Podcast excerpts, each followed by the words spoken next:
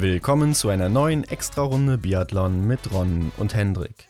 Heute das Interview mit Maren Hammerschmidt.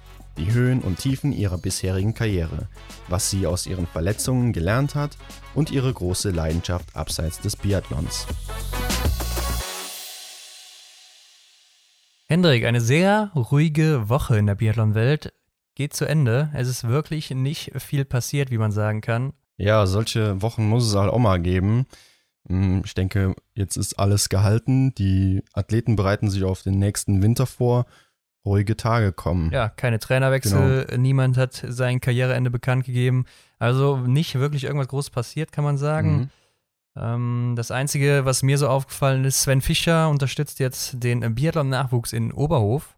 Ja. Ehrenamtlich sogar. Oh. Ja, ist auch dann eine coole Geste, finde ich, wenn man so viel Erfahrung hat. Fall und äh, die Jugend dann da in, in, der Hinsicht dann unterstützt, finde ich äh, cool vom Sven. Ja, ich glaube auch sehr, sehr wichtig für Deutschland. Ne? Ja. Einer der erfahrensten deutschen Athleten, die wir jemals hatten. Einer der besten deutschen Athleten, die wir jemals hatten. Jo. Also der Sven Fischer, der wird da bestimmt einiges bewirken können, alleine schon durch seine Aura, denke ich. Ja, kann ich mir auch vorstellen. Das ja. färbt halt bestimmt ziemlich ab, wenn du als äh, Junior da vorne stehst und du weißt, im Hintergrund beobachtet mich jetzt so schon eine Legende, ne? So muss man ihn ja, ja betiteln. Ich glaube schon, dass das färbt ab auf die Athletinnen und Athleten. Ja, ist auch nochmal so ein richtig harter Typ gewesen. Also wer es nicht weiß, Sven Fischer immer ohne Handschuhe unterwegs gewesen. Hatte auch ein schwereres Gewehr als der Rest, sogar noch ja mit einer anderen Repetiervorrichtung Aha. und zwar am Schaft. Also äh, war so der einzige. Und seine Skistöcke, die waren nicht ja senkrecht, sondern die Griffe waren horizontal zum Boden. Aha. Also war immer so ein bisschen andersartiger Typ, aber eben auch ein sehr harter Kerl. Ich denke, da können sich viele was mitnehmen, macht wohl anscheinend im Moment auch seinen Trainerschein mhm. oder äh, studiert er zumindest auch in die Richtung. Vielleicht wird er ja irgendwann auch noch Nationaltrainer oder sonstiges, wer ja. weiß. Ja, gut. Die Qualifikation wird er sich jetzt dafür holen und schauen wir mal. Ja, auf jeden Fall würde ich sagen, reden wir nicht zu lange rum, denn heute unser nächster Gast, auch eine große Athletin aus dem deutschen Kader. Ja. Ich denke, jeder wird sie kennen, der hier einschaltet. Maren Hammerschmidt. Genau, wie ihr im Intro schon gehört habt, es geht heute um Maren Hammerschmidt. Wir haben mit Maren ein bisschen über Biathlon gesprochen, über ihre Höhen und auch Tiefen, die sie hatte. Ich denke, wir warten einfach nicht länger ab und springen ins Interview, oder? Genau, let's go. Viel Spaß dabei. Heute bei uns zu Gast Maren Hammerschmidt. Hallo Maren. Hallo. Maren, du bist Staffelweltmeisterin 2017 und ich habe die letzten Tage mal auf deinem Instagram-Kanal vorbeigeschaut. Man könnte fast sagen Backweltmeisterin. Also die, die Zimtschnecken, die man da gesehen hat, die sahen schon sehr, sehr gut aus. Ja, danke. Ich muss auch sagen, die sind diesmal wirklich gut gelungen. Also da muss ich mich echt mal selber loben. das war ein gutes Rezept, das ist einwandfrei gelungen. Ansonsten bin ich manchmal nicht so die Backweltmeisterin, aber ich mache es ganz gerne und ähm, wenn man dann irgendwie einen Nachmittag frei hat, dann ist das eine ganz schöne, ja, kann man mal was anderes machen außer Sport. Ja, Maren, ich kann es mir nicht vorstellen, aber vielleicht gibt es da draußen noch irgendjemanden, der dich nicht kennt. Stell dich einfach mal kurz vor.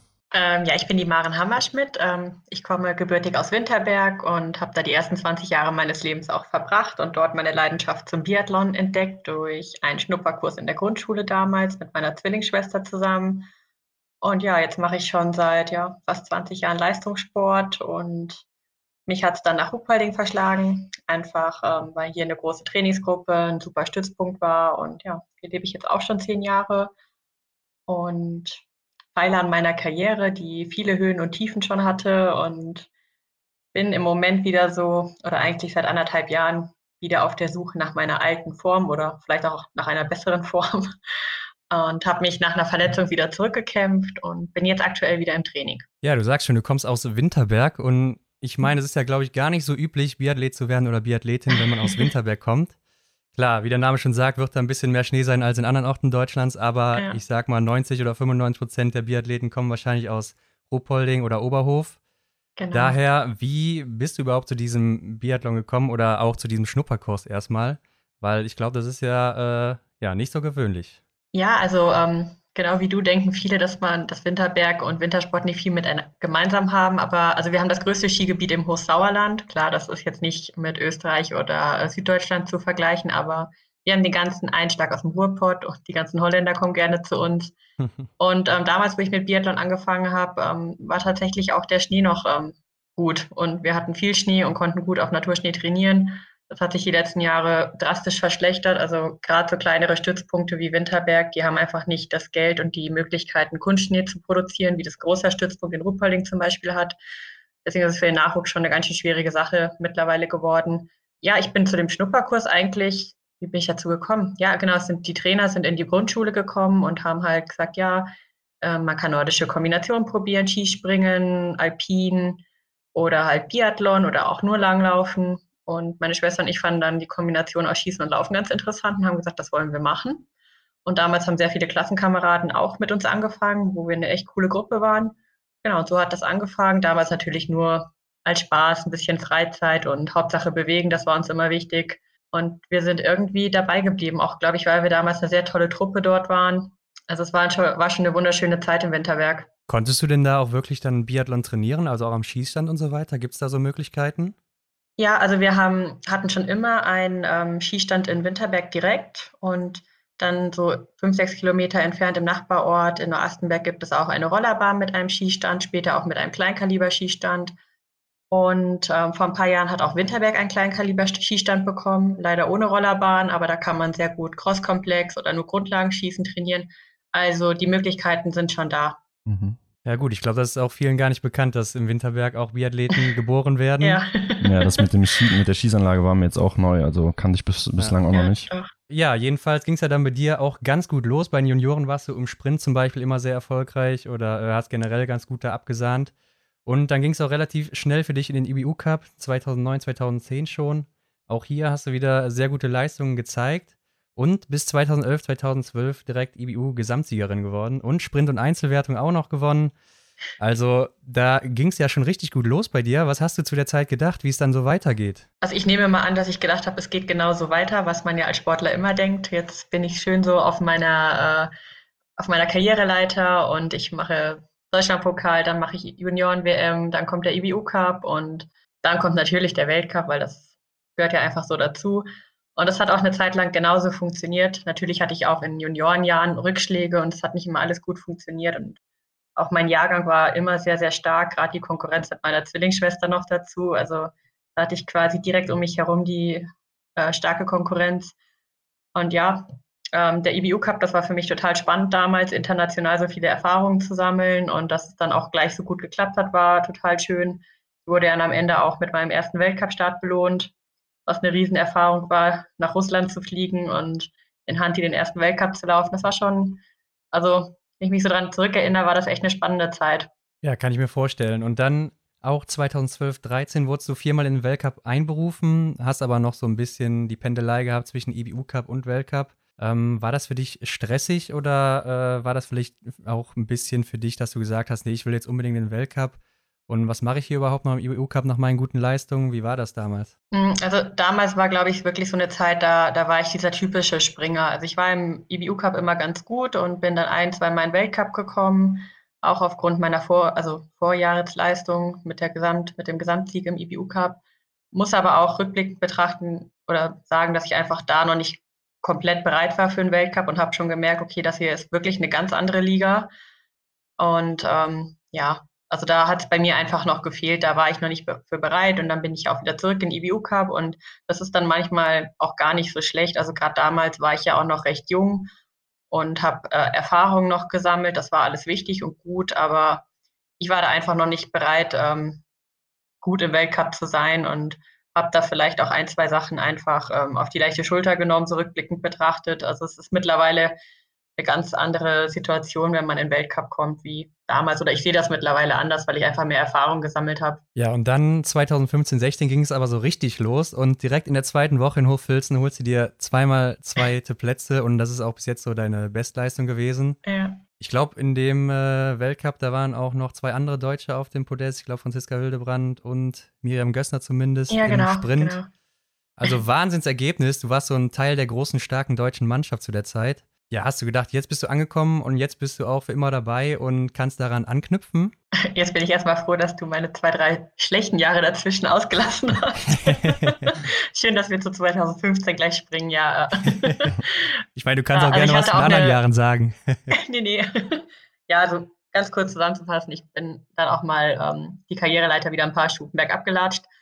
Und war auch mal wieder im Deutschlandpokal und habe auch kurz mit dem Gedanken gespielt, ob das Ganze überhaupt noch für mich Sinn macht, weil meine Schwester 2013 dann auch aufgehört aufgrund von der Knieverletzung und dann fängt man natürlich schon an, darüber nachzudenken, macht das Ganze für mich noch Sinn mit dem Leistungsstand, den ich damals hatte, der wirklich nicht gut war. Habe mich aber dann irgendwie zurückgekämpft, habe auch einen neuen Trainer bekommen und irgendwie konnte ich alles nochmal auf neue Anfang setzen, was mir sehr gut getan hat. Und bin dann 2015 über eine Winterqualifikation ins Weltcup-Team gekommen, hatte da schon recht gute Leistung, war läuferisch gut drauf, aus dem ersten Weltcup im Schießen nicht hinbekommen und dann bin ich nach Hochfilzen gekommen und mein Anspruch war in dem Sprint, ich möchte einfach nur Weltcup-Punkte machen. Damals wäre es Top 30 noch gewesen mit den Weltcup-Punkten. Mittlerweile ist ja Top 40 auch Weltcup-Punkte. Bin da mit der zweitletzten Start Startnummer ins Rennen gegangen. Und der Plan ist aufgegangen. Der Plan ist gut aufgegangen. Ich habe ordentlich ja. Punkte bekommen.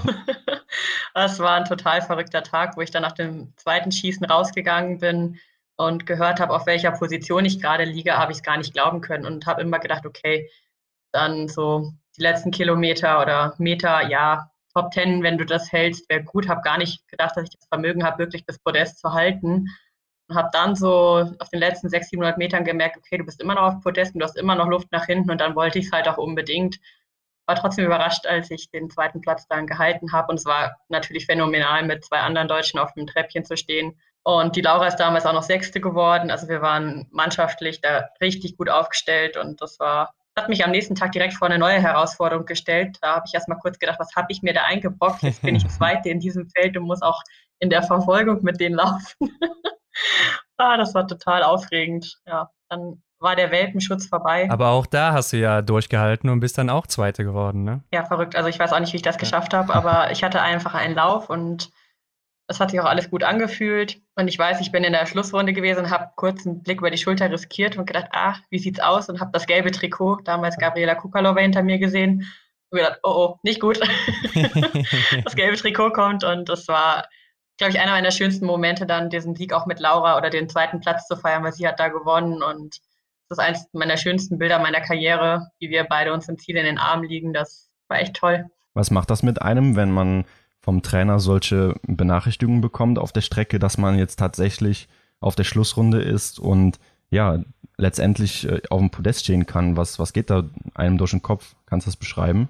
Ja, also das ist auch immer unterschiedlich, ähm, wer einem was sagt. Also es gibt Trainer, die sind da relativ nüchtern und versuchen, dass der Sportler, dass er, also ich meine, es gibt auch Sportler, die mit dem, mit den Informationen gar nicht zurechtkommen, die das auch gar nicht wollen. Ich meine, auf der Schlussrunde kann nicht mehr viel passieren. Mhm. Aber so vor dem Schießen zum Beispiel wollen das viele auch gar nicht, das hören, weil der, der Druck natürlich dadurch steigt. Mhm. Mich hat das sehr motiviert. Ich hatte natürlich auch so ein bisschen ein äh, Wow, was ist hier los? Und äh, kriege ich das jetzt irgendwie hin? Und dann habe ich aber über die Runde gemerkt, es ist jetzt ja auch gar nicht mehr weit und ich habe mich ja auch körperlich sehr gut gefühlt.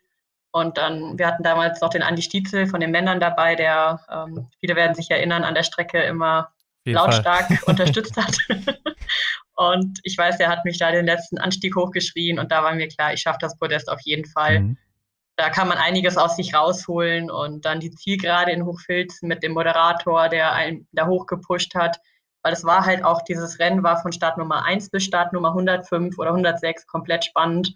Und das war, glaube ich, auch die Faszination in dem Rennen, dass es einfach erst an der vorletzten Startnummer wirklich zu Ende gewesen ist. Ja, hat man wirklich selten im Sprint. Vor allem heutzutage ist es ja meistens nach den ersten 30, 40 Plätzen schon fast entschieden, je mhm. nachdem, wie das Wetter ist. Ja, genau.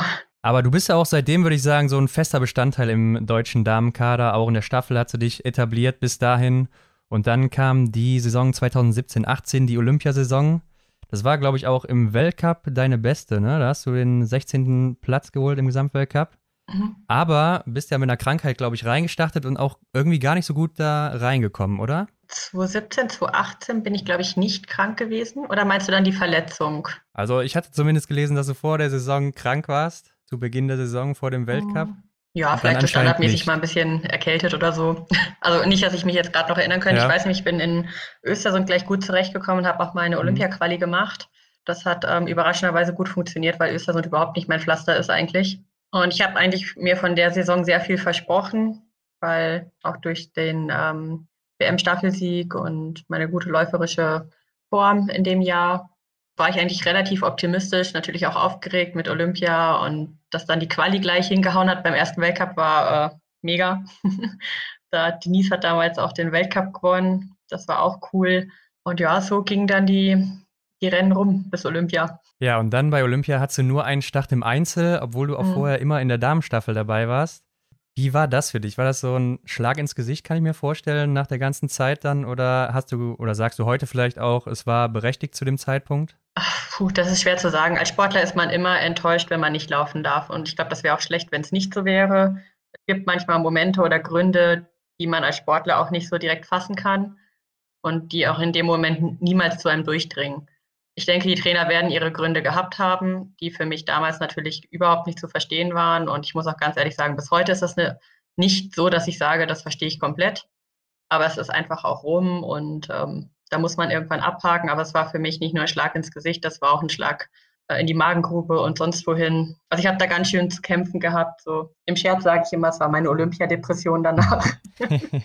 Weil wirklich ein paar Tage äh, gar nicht gewusst, wo hinten und vorne ist weil es natürlich einfach, man erwartet von Olympia brutal viel, weil diesen Kindheitstraum mit Weltmeisterschaften und Olympischen Spielen hat man einfach, seitdem man irgendwie auf den Brettern steht und dann manifestiert sich das und dann hat man irgendwann die Möglichkeiten. Ich habe gewusst, 2014 war ich einfach schlecht, keine Chance Olympia und 2018 war ich in einer richtig guten Form und habe es geschafft, ins Olympiateam zu kommen und hatte davor auch gute Staffelergebnisse und dann war das natürlich irgendwo in meinem Kopf, ich möchte auch unbedingt die Staffel laufen. Jetzt hatte ich natürlich mit einem Start bei den Olympischen Spielen relativ wenig Möglichkeiten. Klar, ich hätte sie komplett nutzen können und besser schießen können im Einzel. Hatte ich selbst in der Hand, habe ich nicht gemacht. Aber da war ich natürlich erstmal enttäuscht und in einer kleinen Sinnkrise. ja, aber das, äh, irgendwann ist das auch mal rum. Ich meine, ich kriege den Moment nie wieder und kann es nur versuchen, dass ich äh, ja, bis zu den nächsten Olympischen Spielen in einer besseren Verfassung bin, vor allem auch in einer besseren Position und dass mir das nicht nochmal passiert. Aber es war im Nachhinein schon einer meiner härtesten sportlichen Momente, der härtesten sportlichen Momente, ja. Ja, ich denke, das kann man gut nachvollziehen. Und dann ging es ja über in deine Verletzungsphase so am Ende der Saison. Du hattest Außenband und Innenband äh, im Sprunggelenk, also hattest du eine OP gehabt. Mhm. Und dann anschließend auch noch eine Sehenscheidenentzündung im Fuß. Mhm. Ja, wie lange warst du da aus oder hast du da ausgesetzt und wie weit wirft dich sowas dann im Training auch zurück, leistungsmäßig? Ja, also die Fußverletzung habe ich mir dann auch noch bei Olympia mitgenommen. Also on top kam das noch dazu, dass ich äh, mit gerissenen Bändern nach Hause fliegen konnte, was jetzt im ersten Moment ähm, natürlich doof war, aber ich konnte nicht ermessen, was das noch für ein Ausmaß annimmt. Bin dann nach einer Woche auch wieder zum Weltcup geflogen, weil ich das unbedingt machen wollte, noch die letzten drei Weltcups äh, mitnehmen. Und ich hat, hatte damals nur ein CT gemacht und es war halt klar, anderthalb Bänder außen sind gerissen habe das dann im Skating-Schuh versucht mit ordentlich Tape und es ging auch. Ich habe die Weltcups gut rumbekommen, habe auch noch ein, zwei gute Ergebnisse machen können. Habe dann gedacht, so über, die, ähm, über den April, über die, den Urlaub ist alles wieder in Ordnung, war auch okay, konnte im Mai wieder einsteigen und habe sehr gut und sehr viel trainiert nach dieser schwierigen Olympiasaison. Und im September, so kurz vor der deutschen Meisterschaft, habe ich dann diese Sehenscheidentzündung am Fuß bekommen was einfach, glaube ich, so dieser berühmte Tropfen war, der das fast zu Überlaufen gebracht hat. Und ähm, das Ganze hat sich über vier, fünf Wochen überhaupt nicht regeneriert. Also ich habe teilweise versucht, den Fuß so gar nicht zu bewegen, was einfach gar nicht geht. Und ähm, die Entzündung war weiterhin drin. Und dann mit nach vielem Hin und Her und tausenden Arztbesuchen war klar, das Ganze muss operiert werden und es gibt auch einfach keinen anderen Weg, weil der andere Weg wäre gewesen, es sechs Wochen stillzuhalten und danach schauen, ob es sich verbessert hat. Und die Zeit hat man im Oktober auch nicht. Dann haben wir uns für eine OP entschieden und da war klar, die Innenbänder sind auch durch. Das wusste ich im Vorfeld nicht, die Ärzte auch nicht. Dementsprechend ist die ganze Aktion größer geworden und ja, dann sechs Wochen ähm, Krücken, minimale Belastung und danach quasi über die Reha wieder zurückfinden zu einem normalen Leben und dann zu einem Leistungssportlerleben. Und das war wirklich ein Zeitansatz, genau wie es die Ärzte gesagt haben, bis zu drei Monaten. Als Sportler denkt man immer, ach, das schaffe ich viel schneller und ich bin bestimmt nach anderthalb, zwei Monaten kann ich wieder ins Renngeschehen einsteigen. War mein Plan, bin auch damit wieder auf die Schnauze geflogen, mhm. habe es nicht geschafft, musste wieder einen Schritt zurückgehen und habe dann die Saison 2018, 2019 komplett an den Nagel hängen können, was total frustrierend war, weil das war im Oktober nicht zu ermessen, wie lange das sich hinziehen wird und das hat mir vom Kopf her sehr viel abverlangt, da im Fernsehen alle Rennen zu sehen, die ich im Vorfeld alle mal mitbestreiten konnte. Auch die Tatsache, einfach nicht bei der Mannschaft dabei zu sein. Das hat mich, äh, das hat mir sehr wehgetan. Ich habe es dann zwar ab und zu überbrücken können, weil ich in Hochfilzen und in Ruhpolding vor Ort sein durfte und für ähm, einige Sponsoren was machen konnte. Das hat mir immer sehr viel bedeutet, weil man einfach gemerkt hat, hey, nicht ich vermisse sie nur, sondern ich werde zum Teil auch vermisst, was mir immer sehr viel Auftrieb und Motivation gegeben hat. Aber es war schon hart, ähm, sich jeden Tag selber zu motivieren und einen Trainingsplan zu verfolgen, wenn man keine Wettkämpfe hat. Das war also für mich schwierig und auch, ich glaube, mein Trainer ist damals ein bisschen an seine Grenzen gestoßen, weil er versucht hat, mich zu motivieren, was irgendwann sehr schwer war.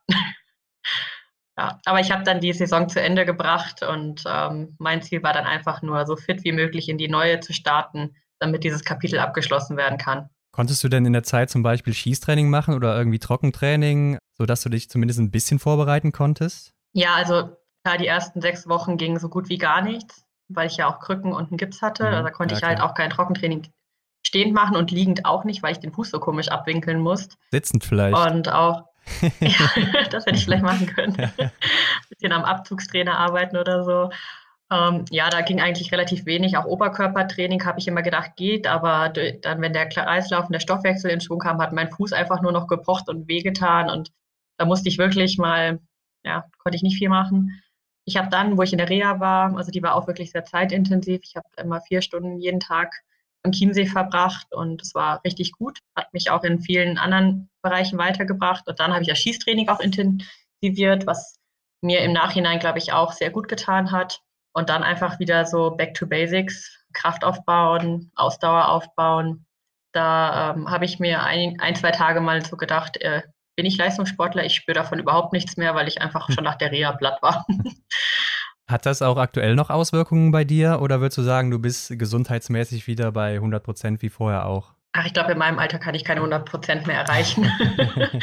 ähm, also mein Fuß, dem geht sehr gut. Ich habe da keine Probleme mehr. Ich merke ab und zu noch, dass da was war. Also manchmal fühlt er sich so ein bisschen steif an, aber ich glaube, das kennt jeder, der mal irgendwo äh, eine Baustelle hatte. Dann muss ich einfach mal wieder ein bisschen Fußmobi machen oder auch die ähm, physiotechnisch drauf schauen. Aber ich bin in die Richtung ähm, völlig gesund und kann den Fuß auch zu 100 Prozent belasten. Hört sich dann schon mal gut an für die Zukunft. Was hattest du jetzt vor der letzten Saison für Erwartungen, wo du wieder eingestiegen bist? Weil ähm, ja, ich kann mir das ziemlich schwer vorstellen, wenn man einfach wieder zurückkommt und dann will man ja eigentlich da ansetzen, wo man aufgehört hatte. Ja, also hm, Erwartungen waren offensichtlich zu hoch, konnte ich nicht erfüllen. Aber ja, ich meine, die Zielsetzung ähm, war für mich immer klar, ich wollte wieder ins Weltcup-Team, ich wollte wieder dahin, wo ich war und ähm, habe aber auch nicht so ganz ermessen können, wie viel ich verpasst habe durch dieses eine Jahr. Weil man denkt immer so, okay, jetzt habe ich dieses Jahr hinter mich gebracht und habe ja auch trainieren können. Ich starte genau wie alle anderen. Irgendwann, wo die ersten Wettkämpfe angefangen haben bei der deutschen Meisterschaft, dann habe ich festgestellt, okay, irgendwas läuft hier überhaupt nicht so, wie es laufen sollte. Und dann haben wir auch mal so resümiert, mein Trainer und ich, dass einfach jedes, jeder Wettkampf an, an eine schnelle Trainingseinheit letztendlich ist. Und davon habe ich 30 halt übers ganze Jahr verpasst. Und diese Intensitäten, die kriege ich halt nicht zurück, die muss ich mir hart wieder erarbeiten. Und das war für mich dann in den ersten Wettkämpfen brutal schwierig, eine Wettkampfgeschwindigkeit ähm, laufen zu können. Also ich war damit einfach komplett überfordert. Dementsprechend ist die deutsche Meisterschaft dann auch nicht so verlaufen, wie ich gehofft hatte. Ich habe mich nicht fürs Weltcup-Team qualifiziert. Es war zwar knapp. Also man kann sagen, ich war so gerade die nächste, die nicht reingekommen ist. Aber ja, erstmal wieder ein kleiner Schlag und ähm, wieder wo anfangen, wo ich nicht anfangen wollte. Ich war, bin dann ins IBU-Cup-Team gekommen, habe ähm, eine gute Mannschaft um mich herum gehabt und habe dann mit denen die Vorbereitung gemacht. War in Norwegen und bin dann zum ersten IBU-Cup gefahren in Schüschön. Und für mich war klar, dass der Plan war, ich mache zwei, drei IBU-Cups maximal und dann bin ich wieder im Weltcup. Also das da sollte auch mein Anspruch sein, war auch für alle klar, dass das mein Ziel ist. Hat das war ja auch fast so.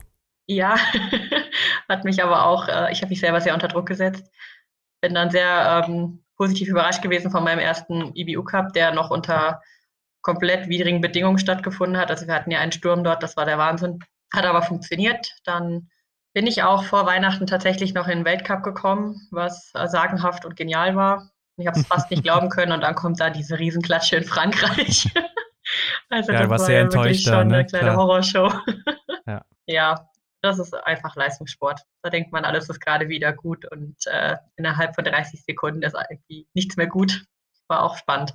Auf jeden Fall. Du hast schon gesagt, du warst immer sehr laufstark, auch wenn ich mal so gucke, du hattest ja die Saisons, wo du noch voll dabei warst, minus drei Prozent. Also das ist ein Wert, den hatte auch Dorothea Viera bei ihrem ersten Gesamtweltcup-Sieg. Mhm. Und äh, in der letzten Saison warst du jetzt bei null Prozent, was ja schon, ja, es ist schon ein guter Abfall. Denkst du, du könntest wieder dahin kommen, wo du vorher mal warst? Oder ähm, hast du vielleicht auch im Training jetzt in der Vorbereitung irgendwelche Tests, sodass du siehst, vor der nächsten Saison, ja, ich weiß, ich bin wieder ungefähr auf dem Level wie vorher? Also ich habe, es gibt natürlich Tests. Wir machen Laufbandanalysen, um zu sehen, wie ist die Form, wie sind die Werte. Da habe ich äh, schon dann die Möglichkeiten, mich selber einzuschätzen. Und ich habe natürlich ähm, in meiner Trainingsgruppe die äh, schnellste Läuferin direkt an meiner Seite, wo ich weiß, wenn sie die Zeit läuft und ich die und die, dann bin ich in der der, äh, dem und dem Bereich. Mit der Denise, das ist natürlich spitze und da will ich auch hin und das ist auch mein Anspruch. Also ich weiß, dass das sehr ambitioniert ist, aber alles andere bringt im Leistungssport halt auch nichts. Also ich, ich will auch Abstand davon nehmen, nur zu sagen, ich will wieder dahin, wo ich mal war, weil das Niveau, was ich 2017, 18 hatte, das würde jetzt nicht mehr reichen, weil man hat auch einfach gesehen, dass sich das Niveau verändert hat. Es sind sehr viele junge, gute Athleten dazugekommen, die das Niveau angehoben haben und sag mal, mit einer durchschnittlichen Leistung, mit ein oder zwei Schießfehlern und einer mittelmäßigen Laufleistung schafft man Top 20, 30 einfach nicht mehr. Das hat früher schon nochmal gereicht. Und da ist schon mein Anspruch, auch diese drei Prozent, wie du sagst, wieder zu, zu bekommen und äh, meinen Laufrückstand Rückstand zu minimieren, weil ich möchte halt auch aus eigener Kraft, äh, wenn um die äh, Platzierungen laufen können, Top 10 oder Podest. Und das geht halt nicht anders. Da, also da muss man schon versuchen, sich auf ein ganz anderes Niveau zu, äh, zu bringen. Aber ich fühle mich im Moment sehr gut. Ich meine, klar, ich habe auch erst, es ist Anfang Mai, da fühlen sich, obwohl eigentlich fühlt, fühlt sich keiner Anfang Mai gut, weil das ist so der Saison-Einstieg. es ist immer etwas hart, wenn man dann wieder äh, ja, den Trainingsplan absolvieren muss. Aber ich bin gut in die Saison eingestiegen und das ist erstmal das Wichtigste. Ja, ich kann mir vorstellen, dass bei solchen Sachen dann äh, einem schon ziemlich viel durch den Kopf geht, ähm, was auch das Karriereende angeht. Ähm, Gerade auch nach der Verletzung, wie sah das bei dir da aus? Ja, also da habe ich auch verschärft drüber nachgedacht. Mhm. Also gerade auch in der Verletzungszeit, wo ja man, ich hatte einfach sehr viel Zeit auch zum Nachdenken und das ist nicht immer produktiv. Aber ich wollte einfach auch so diese Biathlon-Bühne nicht verlassen, weil durch eine Verletzung einfach da rausgeworfen zu werden. Und dann habe ich, ich habe ja auch gedacht, ich komme da schnell wieder hin. Also ich habe ja gedacht, diese zwei, drei Monate, mehr ist es dann nicht, dass es dann länger geworden ist. Also es war psychisch schon auch eine Herausforderung. Ich glaube, mein Umfeld hat da auch einiges abbekommen und ähm, hat echt viel leisten müssen, dass ich da auch mich äh, mental hochhalte. Aber ich glaube, dass ich auch sehr gewachsen bin. Mhm. Also für mich haben sich auch Prioritäten einfach verschoben. Ich bin sehr dankbar für meine Gesundheit und sage auch immer, ich mache den Sport, solange ich gesund bin, weil ich habe einfach gemerkt, dieses ähm, sich Bänder reißen und danach weiter trainieren und Wettkämpfe laufen war für meine Gesundheit das Schlechteste, was ich machen konnte. Und das ist der Sport halt letztendlich auch nicht wert, weil mir haben die Ärzte damals gesagt, wenn ich so weitermache, werde ich äh, in ein paar Jahren Arthrose im Gelenk bekommen. Mhm. Und dann kann ich gar nicht mehr joggen gehen. Also dann würde ich nie wieder auch nur fünf Kilometer durch den Wald laufen können. Und da habe ich gesagt, okay, Schluss jetzt. Ähm, ich möchte später auch noch ähm, Sport treiben können, einfach zur, ähm, zum Genuss. Mhm. Und da haben sich meine Prioritäten schon verschoben. Also ich achte jetzt einfach auch mehr auf meinen Körper. Es hört sich auch für mich so ein bisschen an, als hätte ich das alles emotional sehr mitgenommen und auch mental, klar. Kann man wahrscheinlich auch nachvollziehen bei der langen Leidenszeit. Und hast du da vielleicht auch Anspruch von Mentaltrainern oder sonstigen genommen? Ja, also ich habe auch in die Richtung arbeite ich äh, schon immer eigentlich mit ähm, ein paar Leuten zusammen und habe in der Zeit natürlich auch gemacht. Auch gerade in der vergangenen Saison, wo ich so ähm, quasi auf der Stelle gestanden bin und nicht mehr wusste, was ist eigentlich gerade los, weil gerade läuferisch war ich ja irgendwann an einem Punkt, also ich kann mich erinnern an die Weltcup Ruhpolding und Pokljuka, wo ich immer noch die Hoffnung auf eine WM hatte, wo ich einfach nur noch frustriert war, wo ich läuferisch mich bewege und ich habe machen können, was ich wollte. Im Training haben wir vieles ausprobiert und nichts hat ge geholfen. Und dann hat auch irgendwann der Trainer gesagt, Maren, wir können jetzt hier machen, was du willst und es wird sich nicht bessern. Das war dann irgendwann so der Moment von der Erkenntnis. Aber das musste ich dann auch vom Kopf her erstmal alles verarbeiten und ja, das hilft dann schon, wenn man da auch mit einem Mentaltrainer mal drüber sprechen kann. Das ist natürlich sehr individuell. Da muss jeder für sich rausfinden, was ihm hilft. Mir helfen auch einfach Gespräche mit, mit Freunden oder mit meiner Schwester, die hat da sehr viel ähm, ja, Mühe in mich investiert oder ja, auch einfach mit Denise kann ich mich super austauschen und ich hatte Laura an meiner Seite, die ich sehr viel um Rat gebeten habe, weil ja, sie mich einfach sehr gut kennt und ich ja, einfach nicht mehr wusste, wo, wo ich noch ansetzen kann. Und manchmal, also in dem Moment war es einfach so, ich konnte nichts mehr ändern. Ich konnte einfach nur noch aus dem, was ich hatte, das Beste rausholen und ein, zwei gute Ergebnisse damit vielleicht noch erzielen. Aber mehr war einfach nicht möglich. Dann kommen wir mal ein bisschen zu deinem Comeback jetzt. Und mir ist aufgefallen, dass du mittlerweile sehr, sehr schnell am Schießstand agierst. Ist das was, worauf du auch jetzt Wert gelegt hast in der Vorbereitung oder worauf du dich auch fokussiert hast? Ja, ich habe natürlich durch meine Beobachterrolle am Fernsehen gesehen, was da am Schießstand auch los ist. Der Wahnsinn bei den Frauen. Ja, dass da einige Damen wirklich 20 Sekunden anbieten. Mhm. Und da habe ich mir gedacht, ja, wenn man jetzt schon auch im, äh, im Laufen versucht, drei, vier Sekunden aufzuholen, dann kann ich die nicht am Schießstand auch noch liegen lassen. Und ähm, ja, es hat mich dann irgendwie auch so ein bisschen gechallenged und ähm, ich hatte da auch Lust zu und habe einfach mal in der Vorbereitung und so dran gearbeitet und war dann auch selber äh, positiv überrascht, dass ich es ein, zwei Wettkämpfen äh, umsetzen kann, weil das sind auch nochmal zwei verschiedene Paar Schuhe. Du kannst das das ganze Jahr über trainieren und auch ein gutes Gefühl haben, aber dann mit der Startnummer und der Belastung und auch vielleicht mit den Konkurrenten rechts und links, das nochmal ähm, wirklich dort auch abzuziehen am Skistand, hat, hat auch nicht immer funktioniert. Also ich hatte dann auch Serien, wo meine Trainer gesagt haben, also waren jetzt mal wieder runter vom Gas, das hat ja einfach überhaupt nichts gebracht. Das ist natürlich dann auch doof, aber nur so übt man es irgendwo auch. Und ja, also mir sind ein paar Wettkämpfe damit gelungen und habe mich dann auch immer gefreut, wenn irgendwie die Range Time ganz gut war, weil es einfach Sekunden sind, die man einfach schon mal hat. Was denkst du dann, wenn es mal schief gegangen ist im Wettkampf? ja, also meistens merkt der Athlet schon direkt, dass, dass sie, also wenn es zu schnell war, dass es einfach auch Leichtsinnsfehler mhm. waren und das ist dann für mich immer so der Moment, wenn ich rauslaufe, dann die Strafrunde mitnehmen muss, wenn ich mir denke, das war jetzt einfach so unnötig. Also da, da hat man sich so quasi wie selber mit dem mhm. Knüppel mhm. vom Kopf gehauen. Ja, ist natürlich nachher dann immer schwierig zu sagen, ne? Also ja. wenn man dann da steht und dann die, in der kurzen äh, Zeit da die Entscheidungen trifft, das äh, ja, bereut man dann vielleicht auch schon mal. Mhm. Aber kommen wir mal oder gucken wir mal auf die Zukunft und was hast du da für Ziele jetzt in näherer Zukunft und vielleicht auch so, ich sag mal, im Hinblick auf zwei Jahre?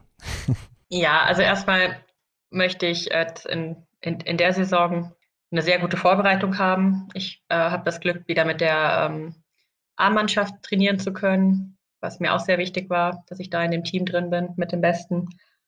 Und ja, dann mal sehen, ob Wettkämpfe im September stattfinden werden oder auch die Weltmeisterschaft, also die Sommerweltmeisterschaft. Das wissen wir aktuell alles noch nicht ganz genau. Ja, und dann am besten für einen Weltcup qualifizieren. Das wäre jetzt erstmal so mein erstes Ziel. Und ja, ich habe mir schon vorgenommen, bis zu den Olympischen Spielen 2022 zu machen. Optional ist auch ähm, die WM in Oberhof 2023 noch eine Option. Also das ist schwer abhängig von, von meiner Gesundheit und auch vom Leistungsvermögen wenn ich in, in einer guten Position bin und ähm, leistungsstark, dann glaube ich, würde ich es machen, weil eine WM im eigenen Land, ich glaube, die kriegt nicht jeder und das mhm. ist ein absolutes Geschenk. Aber ich muss fit sein, ich muss gesund sein und das sind mal die Prioritäten. Aber wenn das alles stimmt, dann, dann würde ich es gerne machen. Ja, dazu wünschen wir dir auf jeden Fall viel Erfolg. Danke. und äh, gehen wir mal ein bisschen weg vom Biathlon und kommen mal dazu, was du so abseits der Strecke machst. Und du bist ja kann man sagen, eine Tierschützerin oder setzt sich auch sehr für Hunde ein. Erzähl doch mal, was du da so machst und wie das überhaupt dazu kam. Ja, genau. Also mein ganzes Tierschutzthema oder mein ganzes Engagement mache ich eigentlich gemeinsam mit äh, meiner Schwester Janine. Und wir haben da, wenn ich vorne anfangen möchte, wir waren schon immer tierlieb und wir hatten auch Haustiere daheim. Allerdings nie einen Hund, weil wir Katzen haben. Und das ist dann manchmal doch nicht so einfach.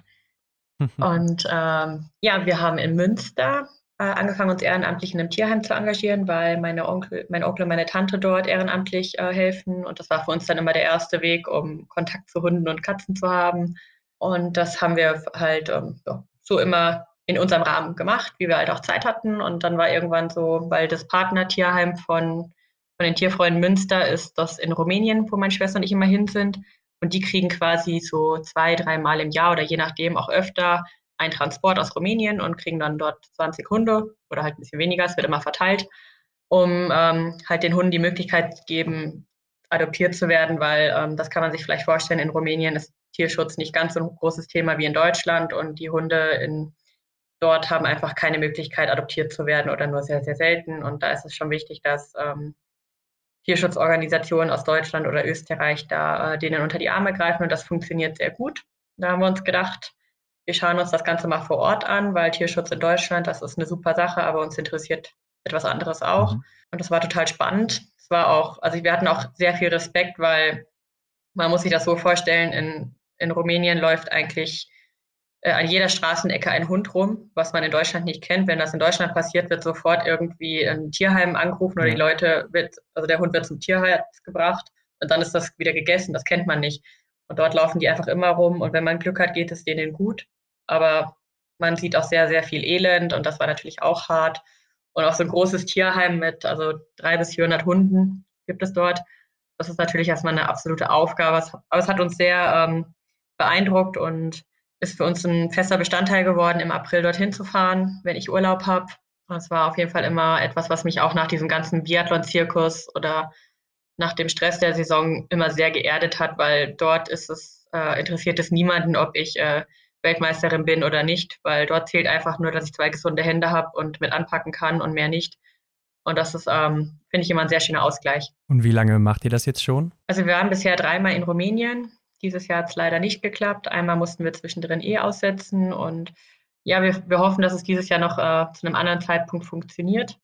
Aber das ist gerade schwer zu sagen. Aber ja, so seit drei, vier Jahren intensiv mit Rumänien und Tierschutz im Allgemeinen, ähm, das, was halt geht. Ich habe mal vor ein paar Jahren auch eine Aktion für äh, die Tierschutzorganisation PETA gemacht, was ähm, total klasse war, weil ich mich auch sehr gegen äh, Pelz engagiere und ansonsten bin ich ähm, seit acht Jahren Vegetarierin und versuche auch, ja, ich bin so flexibel, was vegan angeht, also mit meiner Schwester zusammen immer mhm. und wenn ich selber koche, auch sehr oft. Das ist nur ähm, etwas schwierig, wenn man unterwegs ist in den Hotels, gerade wenn man außerhalb von Österreich, Italien und Deutschland sich befindet, ist halt nicht immer alles gegeben.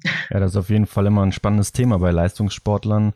Mhm. Hast du dann auch vielleicht eine Problematik, um auf deinen Eiweißkonsum zu kommen oder auf, auf deinen Eiweißbedarf an?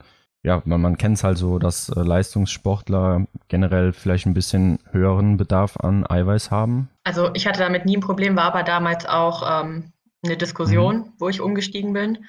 Und weswegen ich mir damals auch den Umstieg schwer gemacht habe, weil das natürlich in meinem Kopf auch rumgegeistert ist, ob ich dann ohne tierische Produkte oder ohne Fleisch auf meinen Eiweiß ähm, ja, Konsum genau. komme, mhm. war überhaupt kein Problem. Ich habe mich da mit ein paar Leuten unterhalten, die das auch machen und auch ähm, ein, zwei Ernährungsberater. Ich habe meine ähm, Recovery Shakes mhm. und da ist Eiweiß drin.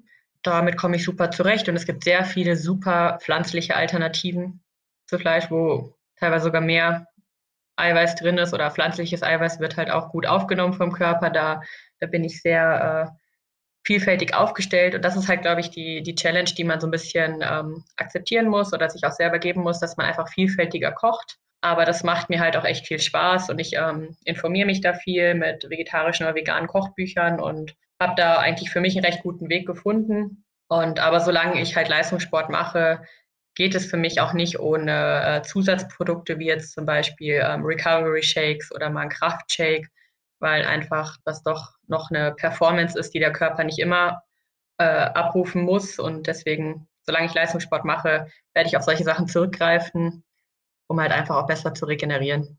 Sind die auch auf Pflanzenbasis dann? Ähm, teils, teils. Also ich habe welche, die sind rein pflanzlich. Ich mache mir auch immer gerne selber mal einen veganen Proteinshake. Das ist einfach äh, ganz einfach schnell nach dem Training oder so, wenn ich das Gefühl habe, ey, meine Speicher sind gerade leer, ich brauche auf jeden Fall sofort was. Ich habe aber auch ähm, zusammengestellte Sachen, die sind nicht vegan, aber also natürlich vegetarisch, aber da ist dann ähm, ja Molkeprotein drin. Gerade so für direkt nach dem Wettkampf habe ich da immer einen Recovery Shake, den ich einfach seit Jahren klasse finde und da möchte ich jetzt einfach auch nichts dran ändern. Und hast du dann auch andere Vitamine, die du supplementieren musst oder so? Auf die man jetzt ohne tierische Nahrung zum Beispiel nicht kommt. Ich denke jetzt so an Omega-3-Fettsäuren zum Beispiel. Ja, also das würde ich ja tatsächlich jedem ans Herz legen, auch derjenige, der noch Fleisch isst, weil wir da alle über unseren täglichen ja. Konsum nicht mehr draufkommen. Mhm. Und Eben. also ich nehme auch B12, was aber auch nicht unbedingt was mit Fleisch zu tun hat oder nicht. Und bei mir ist es das Blut, die Blutwerte sind alle immer top. Da bin ich auch zum Glück recht gut ähm, versorgt, dass, dass wir immer mal wieder ähm, Blutergebnisse haben, dass ich sehe, alles passt. Und da habe ich eigentlich ähm, keine Defizite. Aber ich kann mir auch vorstellen, es ist schwierig. Also gerade du bist Leistungssportlerin, hast einen sehr hohen Verbrauch natürlich, wenn du ein, zwei Trainingseinheiten pro Tag hast. Und da stelle ich es mir auch sehr schwierig vor, als Veganerin so große Mengen an Essen täglich zu essen. Wie, wie machst du das? Ja, also aus meiner Sicht, ist, also das ist ähm, immer so ein bisschen ein Trugschluss, weil das sagen auch viele immer, was isst du denn dann überhaupt noch? Das ist ja der Klassiker. Aber also ich esse einfach ähm, also ich esse eigentlich genau wie alle anderen, nur ähm, wenn ich mir zum Beispiel ein Curry mache, ist mein Curry mit Kokosmilch und dann habe ich auch mein Reis, mein Gemüse, eine schöne Soße dazu und das ist trotzdem vegan oder auch einfach Nudeln mit Pesto kann ich auch essen. Da ist halt dann einfach kein Parmesan drauf, aber dazu gibt es Alternativen. Und also ich lebe ja auch nicht 100% vegan, das muss ich mhm, auf jeden Fall ganz klar sagen, nicht, dass die Veganer mich hinter angehen. Ich bin keine hundertprozentige Veganerin. Mhm. Leider noch nicht. Ähm, vielleicht coming soon, mal sehen.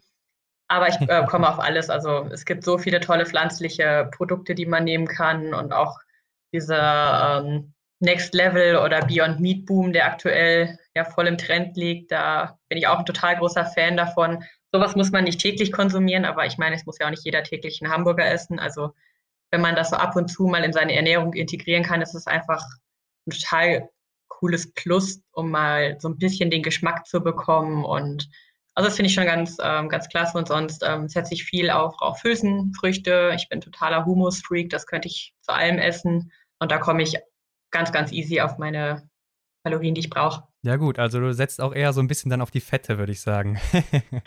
Ich bin komplett äh, ausgeglichen, also ja, ja. hoffe ich jedenfalls.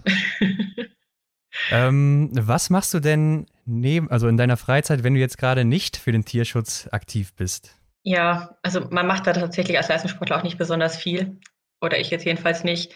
Wenn, wenn ich frei habe, gerade so über den Sommer, das ist bei uns im, im allgemeinen Trainingsalltag ein Tag in der Woche, meistens der Sonntag, dann nutze ich den Tag auch wirklich einfach mal zur Regeneration. Und klar, wenn schönes Wetter ist, fahren wir an See oder ähnliches und chillen einfach eine Runde. Und ansonsten bin ich auch gerne bereit, einfach mal auf der Couch liegen zu bleiben und ja, ganz normale Sachen zu machen, mit Freunden telefonieren, ein Buch lesen, Netflix, solche Sachen. Und ja, also groß sportlich betätigen tue ich mich an dem Tag da nicht unbedingt. Was läuft dann immer so auf Netflix bei dir? Ich bin kleiner Serienjunkie. Mhm. die Denise sagt immer, es gibt kaum eine Serie, die ich nicht kenne, aber es gibt einige. Ja, so sowas schaue ich dann oder ich bin auch für, für die guten Klassiker mal zu haben, was Filme, Star Wars ja. oder ähnliches, bin ich ein großer Fan. Alles, worauf man mal so Lust hat. Aber auch Bücher lesen bin ich im Moment wieder voll dabei. Das hört sich ja schon mal ganz gut an. Du hast eben schon ein bisschen angesprochen, deine Schwester, Zwillingsschwester, sieht auch ziemlich ähnlich aus wie du, muss ich mal sagen. ja, ähm, leichte Ähnlichkeit. ja. Ähm, war auch Biathletin, war auch sehr erfolgreich in der Jugend, habe ich gesehen. Mhm. Ist sie immer noch eine, mit der du heute Sport machst oder zusammen trainierst? Ähm, punktuell. Also Janine hat ja quasi die Laufschuhe gegen den Büroalltag getauscht und hat dementsprechend leider nicht mehr so viel Zeit für Sport, wie sie es wohl gerne hätte hat deswegen auch nicht mehr ganz den Fitnessstand, um mit mir komplett zu trainieren. Aber ab und zu kriegen wir es dann schon noch hin, mal so eine Stunde joggen, das ist ähm, kein Problem. Oder sie war letztens auch mit mir noch mal rollern. Dann kriegt sie halt einen schnellen Roller, mhm. ich nehme langsam, dann können wir gut miteinander trainieren. da wird sie mich jetzt gleich verteufeln, wenn sie das hört. oder ja, so Stabi- oder Krafttraining, das, da hat sie auch noch Spaß dran, das machen wir zusammen. Und die schwer dahinter, dass ich mich ähm, im Schießen verbessere und da kriege ich ab und zu mal eine Nachricht, hey, hast du dich heute mit deiner Waffe beschäftigt? Und ich so, ja, mache ich sofort. ja, das ist schon cool, wenn man da gemeinsam auch Sport machen kann und sie ist auch auf jeden Fall, hat sie gesagt, jetzt über den Sommer will sie versuchen, wieder mehr Sport zu machen, damit wir mehr miteinander machen können. Ja, sehr schön. Maren, wir haben ein kleines Format, kann man schon fast sagen. Und das sind Fragen, die wir Gäste immer fragen. Und damit, glaube ich, mhm. beginnen wir jetzt einfach mal kurz. Mhm. Und die erste Frage wäre, was oder welchen Lieblingsort im Weltcup hast du? Was ist dein Lieblingsort im Weltcup? Oh, da habe ich zwei, Hochfilzen und Ruhpolding. Mhm. Also Hochfilzen einfach, weil ich da meine größten Erfolge bisher hatte und Ruhpolding, weil es mein Wohnzimmer ist und einfach schön ist, vor heimischem Publikum zu laufen. Was ist denn deine Lieblingsdisziplin im Weltcup? Oder äh, generell im Biathlon? Du kennst ja auch aus dem IBU Cup zum Beispiel Massenstart 60, glaube ich, und Supersprint. Ja, der Supersprint ist es definitiv nicht. ja. Den habe ich jetzt ein paar Mal gemacht, den finde ich furchtbar. Ähm, ja, früher war es immer, mein, äh, war es immer der Sprint, weil ich da auch am erfolgreichsten war, aber mittlerweile bin ich auch ein großer Fan von Massenstart, Verfolgung. so dieses Frau gegen Frau finde ich auch sehr spannend. Vielleicht kannst du doch kurz aus dem Nähkästchen plaudern. Ähm, wenn du jetzt schon sagst, dass der Supersprint äh, nicht so dein Fall ist, äh, wie sehen das denn so die anderen Athletinnen, mit denen du zu tun hast aus dem deutschen Team? Ja, ich glaube, es hält sich fast sogar die Waage. Mhm. Also ich bin da manchmal überrascht, dass ihn doch einige auch gut finden.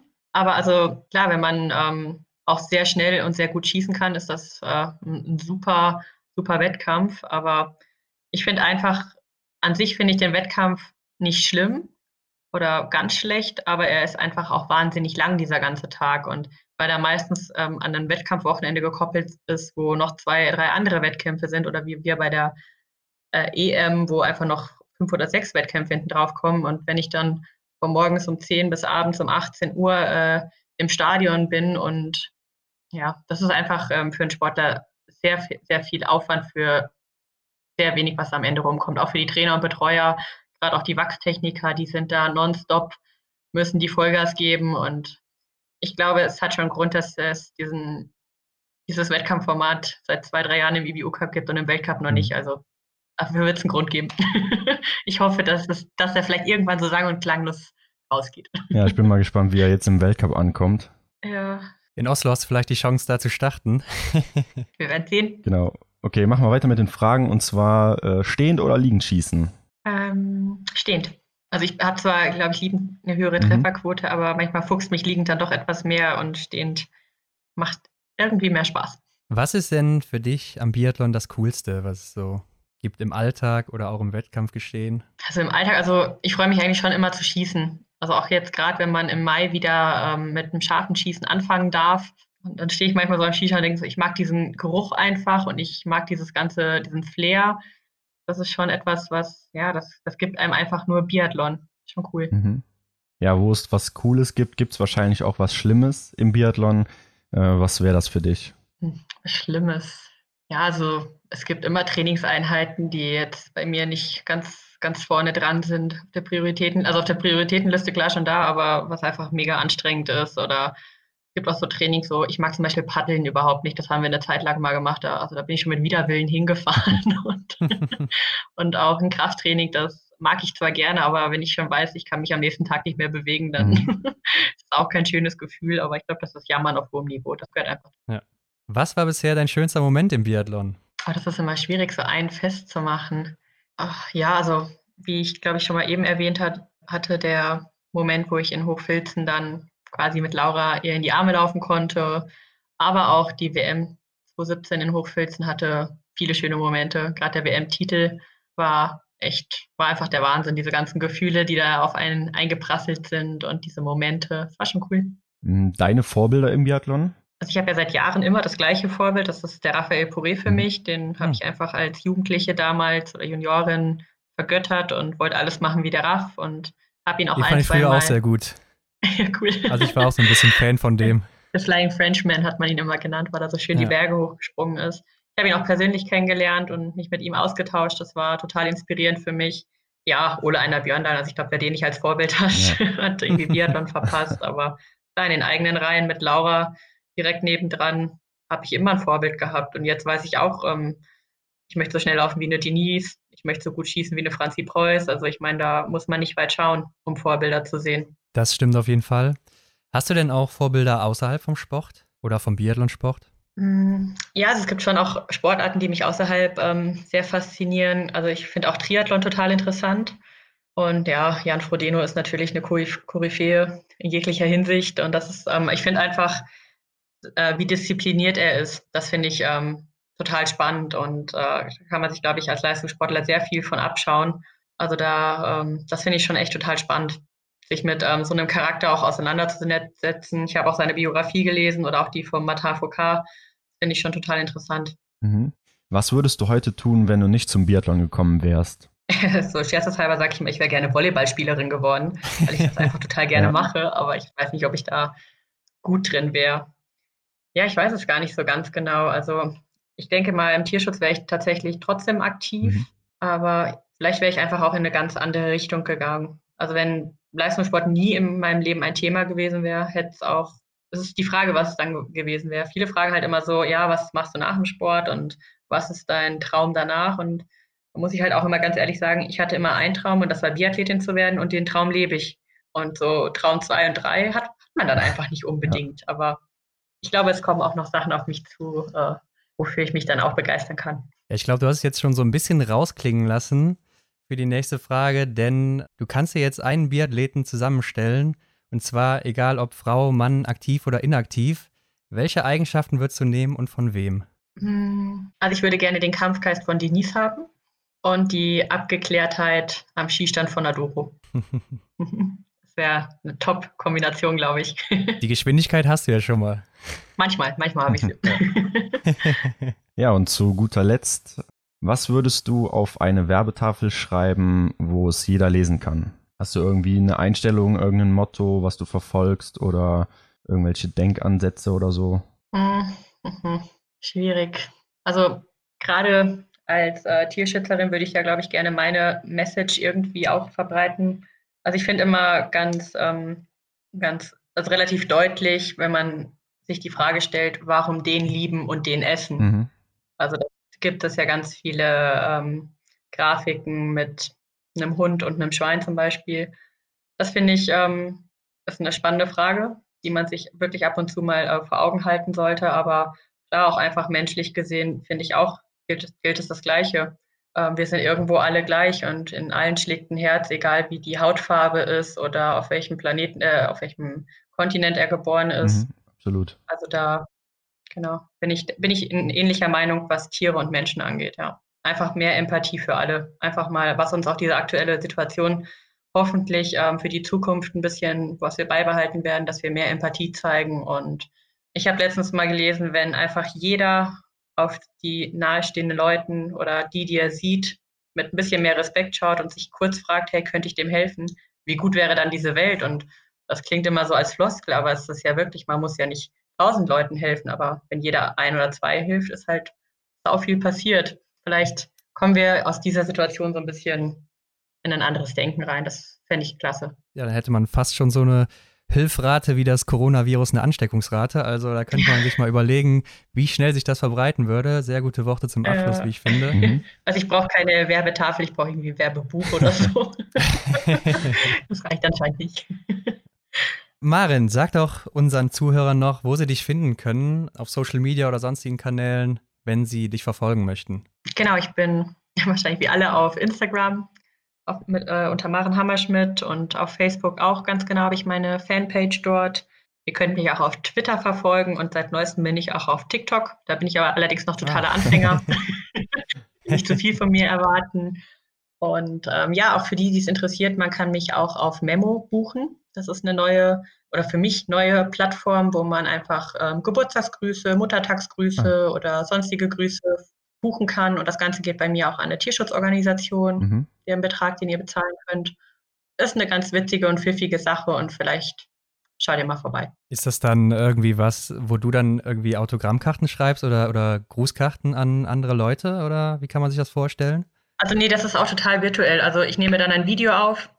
Meistens wollen die Leute ein Video und ähm, gratuliere halt vielleicht dem Onkel zum Geburtstag mhm. oder wünsche mhm. dem ja. ähm, Pärchen, was heiraten will, äh, einen schönen Hochzeitstag, irgendwie sowas. Für Muttertag habe ich jetzt mal eins gemacht. Das habe einfach der, der Mama, die man aktuell leider nicht besuchen kann, einen Gruß geschickt von der Tochter. Mhm. So sieht das dann aus.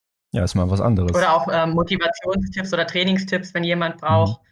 Gibt sowas auch. Ja. Cool. Ja, kannte ich bisher auch noch nicht. Ja, kenne ich auch noch nicht so lange. Also ja. entdeckt man immer wieder was Neues. Okay. Ja, Leute, also folgt der Marin Hammerschmidt auf ihren Weg in den Weltcup, zurück in den Weltcup oder vielleicht auch zu Olympia, wer mhm. weiß. Und äh, wir bedanken uns erstmal, dass du dir die Zeit genommen hast hier heute für uns. Ja, Und, gerne. Hat, hat sehr, viel Spaß, Spaß gemacht. gemacht. Ja. ja, ebenso. Ja. Und ich würde sagen, wir hören uns vielleicht mal wieder. Sehr gerne. Genau. Bis dahin alles Gute. Danke, euch Ciao. auch. Ciao. Wir hoffen, dir hat das Interview mit Maren Hammerschmidt gefallen. Folge Maren auf Instagram oder Facebook und begleite sie in der Vorbereitung auf die neue Weltcup-Saison. Ansonsten folge auch uns und teile die Episode mit deinen Freunden. Damit hilfst du uns sehr. Schau auch auf unserem Instagram-Kanal vorbei. Alle Links findest du wie immer in den Show Notes. Vielen Dank und bis nächste Woche.